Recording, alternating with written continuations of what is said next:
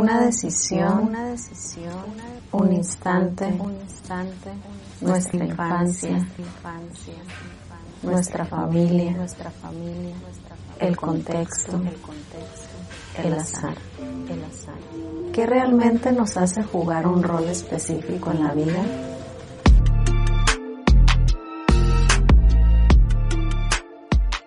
Casa de las Ideas de Tijuana Innovadora presenta Pasajero 29, un podcast para conocer a los agentes de cambio que hacen la diferencia.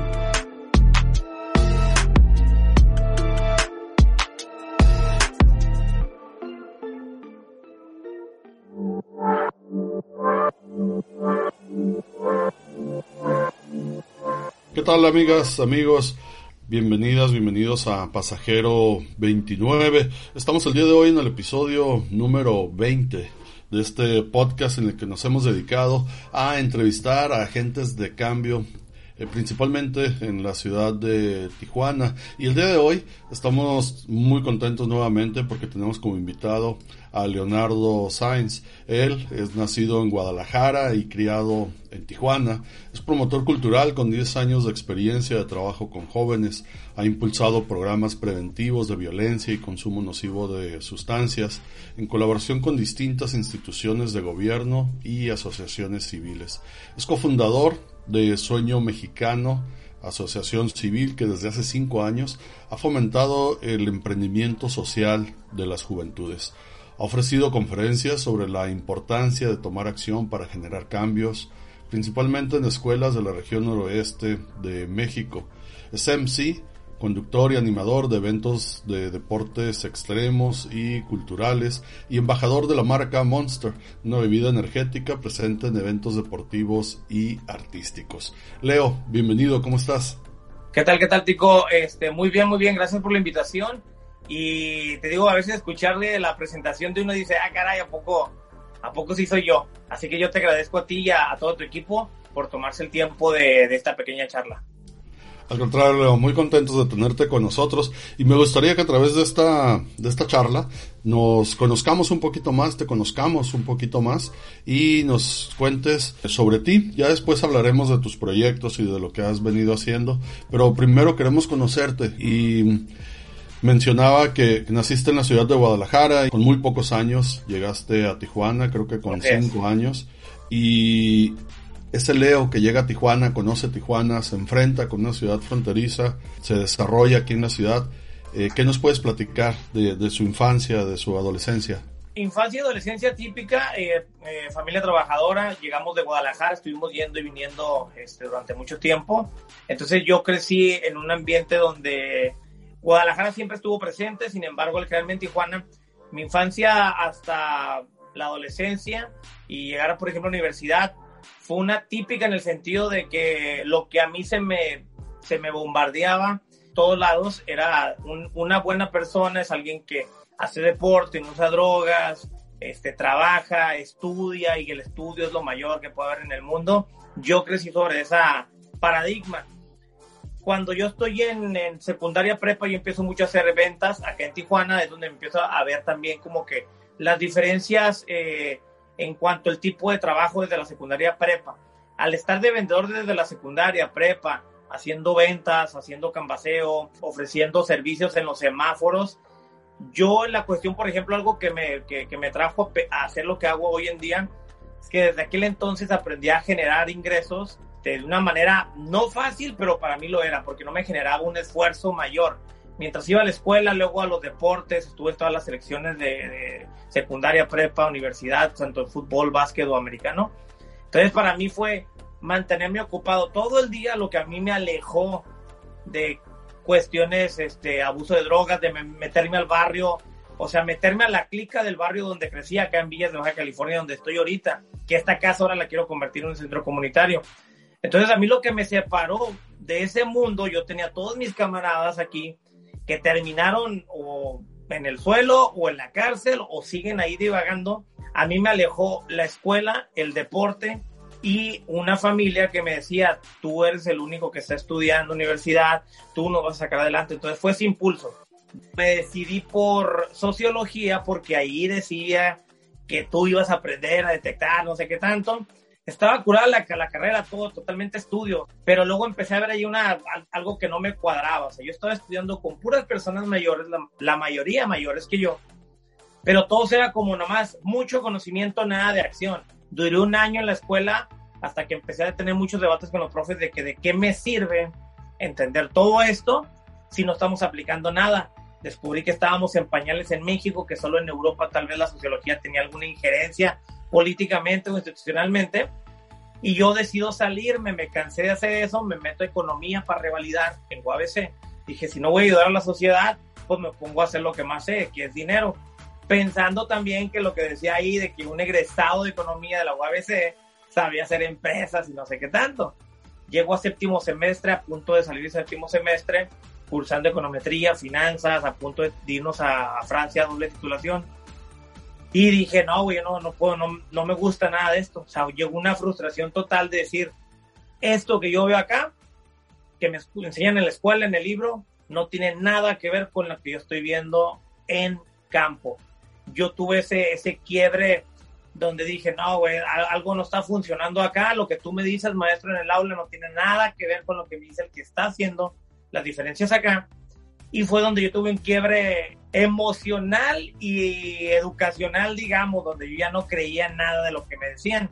Así que ahora de ahí fue donde partió el Leo que buscaba la institución como el respaldo para la labor social y me brinqué totalmente al lado donde es en el barrio, donde encuentro soluciones con lo que tengo. Eso fue donde empezó mi camino a es, ahora que me dicen que soy emprendedor social o gestor cultural. Realmente nunca fue una búsqueda de esos títulos, fue más que nada una acción tras otra acción y resultados que me empezaron a avalar dentro de las instituciones.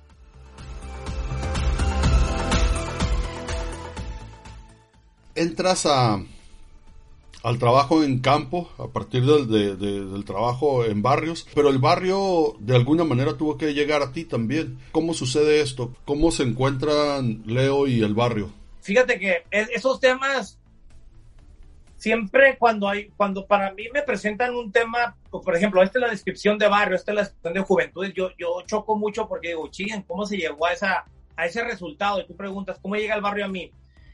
muchas veces dentro del género urbano, en el rap sobre todo, hablar de que eres de barrio, esperan que... Yo sí tengo la finta, yo sí tengo la finta de, de, de salvatrucha, lo que quieras, traigo de la cabeza rayada, pero ni yo me atreví a decir soy de barrio, porque tenemos ese estigma de que el de barrio, o sea, yo soy de barrio para decirlo en mi canción o decirlo, pertenece a una banda o salí de drogas, etcétera. Yo nunca crucé el camino de drogas de uso, pero o sea, yo tengo, yo creé un programa que se llamaba La Conecta, porque mi casa estaba siendo utilizada como una conecta sin que yo me diera cuenta. Al lado de mí, a dos tres casas, aquí antes estaba la conecta más grande de Pinos. El barrio aquí, desde que yo llego a, a esta colonia, que fueron como a los 10 años, los estábamos en esa época, en los 97 o 98, la época donde los barrios de Tijuana sí eran territoriales y que nos tocó ver que los 18 contra los 13, entonces para nosotros siempre era normal ver las campales, era normal ver que el 18 se pegó un trencesote con este, vi de cerca cómo muchos amigos fueron brincados a barrio, muchas invitaciones de pertenecer, pero siempre me, siempre me dieron un respeto porque yo lo seguía tratando, pero seguía siendo el chico que en mi casa querían que fuera, aunque yo sabía tratar con todos mis camaradas que ya estaban metidos en conectas, en menudeo de drogas, en uso de drogas, aunque yo desconocía totalmente lo... O sea, por aquí me podías pasar un paquete de A, de B, de C, yo no te lo distinguía. Yo prefería mantenerme alejado.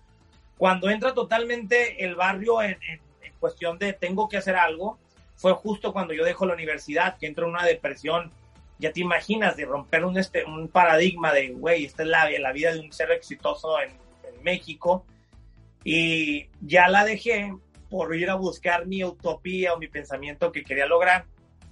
Estando en un cuarto, eh, vivía con mi abuela en ese entonces, que también tiene casa aquí en este barrio, escucho amigos eh, rapear o intentando rapear, o sea, literalmente intentando, porque yo toda la vida crecí con poesía, era orador de poesía en las primarias, secundaria.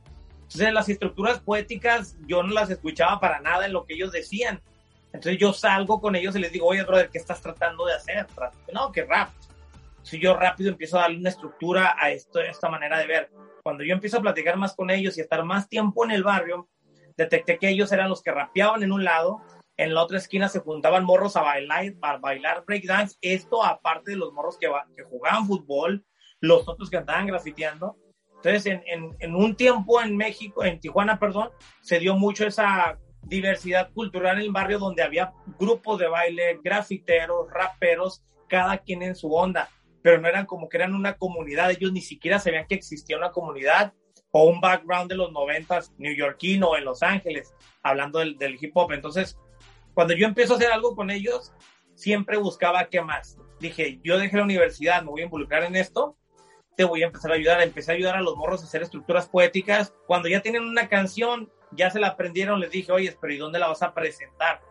Fue donde empezó a salir ahora el, ah, caray, estos morros ni siquiera tienen foros de expresión. Porque para ellos era, no, güey, pues en ningún lado, porque nadie nos permitiría a nosotros cantar siendo novatos. Yo, ah, caray, pues me empiezo a meter en toda la escena de los 2000 en, en Tijuana. Descubrí que solo en los bares del centro se hacían eventos y totalmente un estigma bien ganado porque solo había música, cheve, drogas, mujeres y algo de música. Y digo algo de música porque eran intentos de hacer música. Cuando yo hablo con los tops de ese momento, me presentan a, a Juan y a Pedro, que eran los mejores de esa época. Yo, oh, qué chingón que eres el mejor. Y me voy enterando que ese mejor trabajaba en una maquiladora. Para mí no tenía sentido. Dije, a ver, ¿cómo eres el mejor en algo y no vives de ello? Entonces me dicen, es que nadie nos apoya. No sé si es pretexto, no sé si es una razón válida. Nadie nos apoya, no hay dinero, nadie nos ve, ta, ta, ta. Yo convertí todas esas quejas repetitivas en un, esto es lo que voy a hacer. O sea, si alguien me decía, es que nadie nos apoya, ah, ya sé dónde, ya sé por dónde me meto. Entonces empiezo a apoyar, a solucionar. Fue cuando yo empiezo a preguntar en las instituciones, a los institutos de juventud, dije, bueno, debe existir algo sin yo saber absolutamente nada. Cuando yo empiezo a ir a estos institutos de reciente creación en aquellos entonces, pues me encuentro con personas que decían que hacía todo, pero al mismo tiempo no se puede. O sea, sí te ayudamos, pero no sabemos cuándo. Entonces yo me frustré, dije, no se puede. Caminando y divagando por ahí, di con una asociación civil privada, Generación Retos en aquel entonces en Plaza Campestre. Ellos en cuanto toqué su puerta, me dijeron, ¿qué quieres? ¿Dónde tratas? Le resolví. A la semana siguiente yo tenía un evento este, multicultural acá en la zona de, de Villas de Baja California. Fue donde descubrí de que sí se pueden hacer cosas, más no por las líneas que marcan los institutos. Entonces yo desde ahí yo fortalecí ese pensamiento de las instituciones no sirven para nada. Yo fui, me quedan todavía rezagos de que no, no creo en las, bueno, creo las instituciones, pero no creo en el interés real y honesto de las instituciones para trabajar con el barrio. Entonces yo dije, yo no quiero saber nada de ustedes, voy a generar mis propios ingresos para yo ayudar directamente en el barrio. No voy a salvar al barrio, voy a ofrecer alternativas de expresión, que es lo que yo creí en ese momento era lo más necesario. Estos morros no ocupan que alguien venga a decirles que las drogas son malas, solo ocupan cantar que son los más malos del barrio para que durante esa hora no estén consumiendo drogas. Esto es Pasajero 29. Continuamos.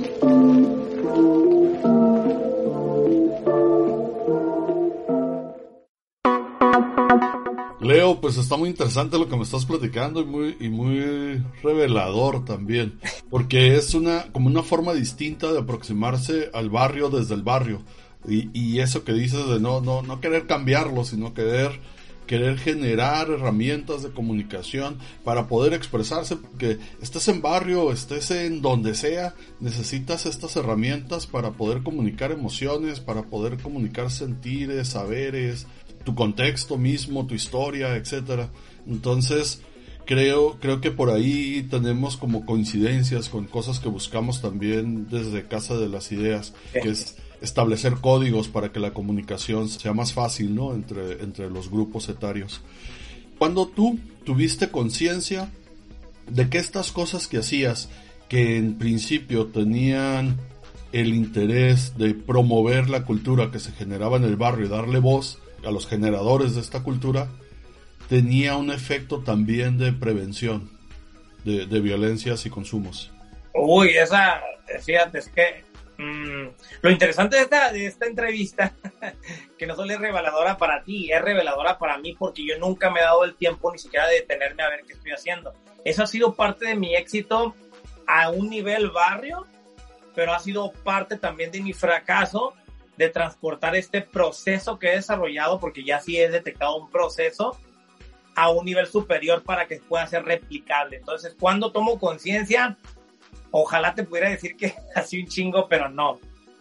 Yo eh, soy una persona aguerrida en el sentido de que me meto una idea y sobre todo cuando me dicen que no se puede hacer, y no, hombre, o sea, es como, uh, me diste fuego para 10 años. Eh, sobre todo por no ir en contra. A mí me decían que remaba contra la corriente. Le hago, no, güey, yo quiero que entiendan que no ocupo las instituciones, así como ellos evidentemente no me necesitan. Porque si yo no los busco, no me buscas, entonces yo tampoco te voy a buscar y no quiero necesitarte. Tuve que desarrollar entonces un profesionalismo de hacer las cosas sin un formato profesional. Fíjate nada más, un profesionalismo de no ser profesional. Más bien fue cuando empezaron a decirme, ¿cómo le haces para atraer a tantos jóvenes? Cuando yo empecé a hacer estos eventos que te platiqué, fueron, fue en el 2007. 2007 hice mi primer evento. De ahí me dicen que ninguna televisora o radio te podía promover en tele. Entonces yo dije, mmm, ¿y quién tiene tele aquí? Me fui a Cable Max, te lo juro, por mi vida yo no sabía nada en mi vida, había agarrado cámara ni pedos de edición. Salí con un contrato de tres meses. Yo no tenía dinero, no tenía cámara y creé el programa Expresión Urbana. Ese salió en el 2008. Del 2008 al 2009 se convirtió en el programa más visto de Cable Max y no nos dimos cuenta por el rating, nos dimos cuenta porque la gente en los camiones y en los barrios nos reconocían. De ahí yo brinco a empezar a hacer eventos del baile electrodance en aquel entonces, brincando de que la comunidad iba creciendo, iba conociendo más exponentes de baile, pero todos venían quejándose de que les hacía falta algo y es como, güey, ya sé que hacen falta muchas cosas, hay que hacer con lo que tenemos. Empezamos a tener mucho, mucho éxito en, en generar atención de los jóvenes. El brinco, el gran brinco, cuando yo ya me vuelvo como parte de todos los barrios de Tijuana, comunidades, chicos de no había un chico de secundaria o prepa que no supiera de nosotros, fue cuando creamos Zona Cero. Yo ya había estado en el rap, ya había estado en graffiti, en cruz, en, cosas de barrio, en baile, pero yo todo era como el baile nomás, baile breakdance por allá, pero no lo combines con salsa porque no se puede. El rap de este lado, pero odio a los reggaetoneros. Entonces yo decía, güey, es que ustedes no están viendo el panorama completo. Yo no quiero hacer eventos para ti que eres rapero. Yo quiero hacer eventos para los 10 morros que se te quedan viendo porque tal vez ellos quieren ser como tú y no saben cómo hacerle. Creo Zona Cero y en solo primera edición de Parque Morelos juntamos a 200 morros. A los tres meses teníamos lleno el foro de Parque Morelos, casi mil personas. Fue cuando Rockstar llega. Rockstar solo llega y me aliviana dándome bebidas. Hasta ahí yo no veía más allá de lo que Rockstar estaba haciendo conmigo. Cuando yo empiezo a hacer Zona Cero, mágicamente empiezan a llegar candidatos, partidos, directores de, dependencias. Yo no entendía qué querían ellos, yo solo decía, ah, pues están viniendo para acá. Yo sabía que los morros estaban viniendo porque yo hacía un evento para el público, yo nunca he hecho eventos para los artistas. Llegó una, una época electoral, a mí me utilizaron, me hablaban así, Leo, mañana hay un cierre de campaña a las 2 de la tarde, ocupamos que nos ayudes llevando a tu, te vamos a poner sonido y aguas y yo como siempre tenía bocinas cartoneadas, yo fascinado de que alguien me pusiera una bocina que se escuchara bien, porque yo decía, esto va a incentivar a los morros. Pues ándale que esos eventos son Graffiti Fest, el cierre de Astiazarán, el cierre de Bustamante, las cierres de campaña en colonias. Me citaban a mí a las 12 del día, yo te llenaba la revolución de morros y luego llegaba el candidato. Yo me empecé a hacer de mucha mala fama porque todos asumían que yo estaba ganando un dineral, que Rockstar me estaba pagando un dineral, que el gobierno me estaba pagando un dineral. Y yo no entendía por qué, pero no me importaba tampoco. Yo ya vivía de mis giras nacionales, venía acá, gastaba todo mi dinero en eventos en comunidades y pues no ocupaba ni de aquí ni de allá. Cuando me doy cuenta que era un gran empuje y preventivo, cuando regreso en el 2015 y veo a chicas que iban desde el 2011 y morros me seguían a todos los eventos, no solo en Zona Cero en Parque Morelos. Fue cuando empiezo a notar que me decían lo mismo todas las chicas, desgraciadamente, y todos los chicos. Las chicas, la mayoría, si de 10 que te estoy platicando, 8 sufrían abusos en casa, unas 3 abusos físicos por parte de miembros de familia. Entonces me decían, lo que tú haces es un escape para nosotros. Era algo muy grande, me empiezo a acercar a institutos a decirles ayúdenme, pero ni prevención al delito me ayudaba con unidades, ni los directores de juventud me ayudaban a mandar programas, yo desconocía totalmente todo esto. Me doy cuenta de que era preventivo cuando llego a una oficina, eh, hace unos cuatro o cinco años yo creo, está un camarada del ambiente urbano por ahí, estuvo en Instituto de la Juventud, me dice, brother, todo este tiempo pensamos que tú te estabas chacaleando y aprovechando de todo el movimiento urbano. Y yo así, y me saca una carpeta, yo empiezo a leer. Programa preventivo con juventud, impacto 500 morros. Ah, cabrón, ¿cómo, cómo? ¿De quién me estás hablando? Fue cuando yo me empiezo a involucrar con instituciones y dije, ¿sabes qué? No puedo pelearme con ellos ya. No estoy de acuerdo cómo lo hacen, pero están haciendo algo. Sé que no son malos, pero no tienen tampoco la experiencia. Yo tengo mucha experiencia, no soy tan buenos como ellos administrativamente, vamos a tener que, unir esfuerzos.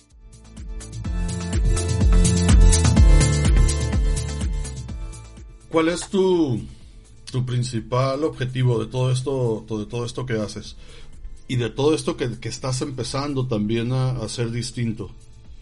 Si estás modificando tu manera de operar, si, si has venido aprendiendo de cómo hacer los eventos y las colaboraciones y todo esto, me imagino que es porque ya tienes como un lugar al que quieres llegar y por eso tienes que modificar cosas para llegar a eso, para tener un objetivo final, el, gran objetivo de, de, tu labor. Ok, detecté que un gran problema en el ámbito social es el que seguimos con la mentalidad, los que estamos fuera de las instituciones, operando como Madre Teresa, donde cuando se trata de ayudar es de caridad, y habla también del desconocimiento de las nuevas legislaciones o actualizaciones en la materia de, por ejemplo, las ACES. La ACES se sigue manejando como algo social, como si fuera Madre Teresa, pero ya contablemente, fiscalmente, la responsabilidad es la misma que una empresa. Entonces creo que el problema ha sido que nosotros como sociedad civil y agentes de cambio, multiplicadores, ONGs, seguimos queriendo cambiar el mundo, pero sin ser profesionales. ¿A qué me refiero con esto? Queremos seguir cambiando el mundo solo bajo nuestra perspectiva de cambio de mundo. No estamos comunicándonos transversalmente, o sea, cada quien está... Me hablan de que trabajo con la juventud 20 personas, pero todos para todos lados, en vez de unirnos. Entonces ahorita lo que quiero es generar una manera de operar desde el barrio. Ya se construyó, esta es la mesa de las instituciones. Y la institución solo ve para arriba buscando presupuesto, arma un paquete aquí y luego lo avienta abajo a ver quién lo opera o a ver cómo cae. Yo dije, yo no quiero, yo quiero tener tu visión desde la mesa, pero para construir no hacia abajo, sino de abajo a la mesa. Pero ahora yo formo a estos agentes de cambio. Ahorita lo que estoy es tratando de desarrollar es una escuela para el desarrollo de agentes de cambio. Porque ahorita estoy trabajando con tres líderes, bueno, líderes de centros comunitarios. Hijo de su madre, o sea, no tiene ni cómo rascarse la espalda.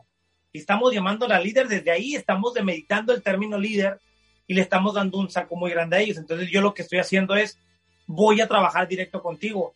Y estoy armando, por ejemplo, ahorita tengo un equipo de personas mucho más chingonas que yo en aspectos contables, fiscales, financieros, que utilizo en mi agencia de marketing, pero de negocios. Ocupamos meter este lado profesional de marketing o diseño de eventos al lado social. Entonces ahorita lo que estoy juntando es buscar mi objetivo social, un objetivo económico, pero trabajarlo para un beneficio a la comunidad sin costo para ellos. Estoy tratando de hacer una especie de líderes en la comunidad, pero que sean sustentables, que sepan trabajar con gobierno y sepan operar sus propios proyectos en campo. Una red de estos jóvenes. Y jóvenes digo porque ni siquiera son mayores de edad. El target es de 14 y 16, donde he visto más resultado en más de 10 años nunca uno mayor he logrado que se comprometa tanto con un cambio. Solo el morro de 14 y 16 en ese target hemos visto un, una gran como sembrado de semilla y que a lo largo del tiempo nos ha funcionado. Entonces ahorita lo que queremos es construir esta red que nos fortalezca para que mañana podamos tener ahora sí acciones más grandes donde no le tenga que pedir al instituto que participe, sino que él solito es como, güey, si no quieres participar, pues no te ocupamos, o sea, te conviene más a ti. Ocupo profesionalizarme yo personalmente y empezar a escalonarme hacia abajo porque ya va a llegar el momento en que yo no voy a poder operar hacia abajo. Leo, ¿qué te parece si escuchamos a Aldo? Nos ha estado escuchando, te ha estado escuchando durante toda esta charla y pues ya se nos agotó el tiempo y es, es momento antes de despedirnos de escuchar lo que Aldo ha preparado a manera de hipótesis de cambio a todo lo que nos has contado. Perfecto, claro que sí. La hipótesis de cambio de Leonardo sería que si creamos programas culturales dirigidos a las juventudes, producen jóvenes que ocupan su tiempo en actividades de su interés. Esto debería conducir a mantenerlos involucrados en acciones constructivas que al final mejorarán sus factores de protección, pudiendo reducir el abuso nocivo de sustancias. ¿Qué te parece, Leo? ¿Estás de acuerdo? Sí, sí, o sea, palabras así técnicas y esas. si, lo dirías de manera técnica, lo dirías parecido. sí, técnica, sí, sí. Sí, suena, suena al tecnicismo, pues. Que se requiere institucionalmente. Leo, pues muchas gracias. Eh, con esto nos despedimos. Agradecemos mucho que nos hayas acompañado en Pasajero 29 en este episodio número 20 y esperamos pues que nos escuches en los próximos episodios también. Perfecto, muchas gracias a todos ustedes. Que tengan un excelente día. Igualmente. Agradecemos también a todas las personas que nos hacen el favor de, de seguirnos, de escucharnos semana a semana. Pasajero 29 es una producción de Casa de las Ideas de Tijuana Innovadora AC. Conducción, Tico Orozco. Edición, Aldo Otero. Guión, Luz Serrano y la voz de un invitado diferente cada semana que nos comparte a partir de su historia de qué manera aporta para la prevención de las violencias y qué es lo que lo mantiene ahí. Escúchanos cada semana a través de tu plataforma favorita de podcast. Pasajero 29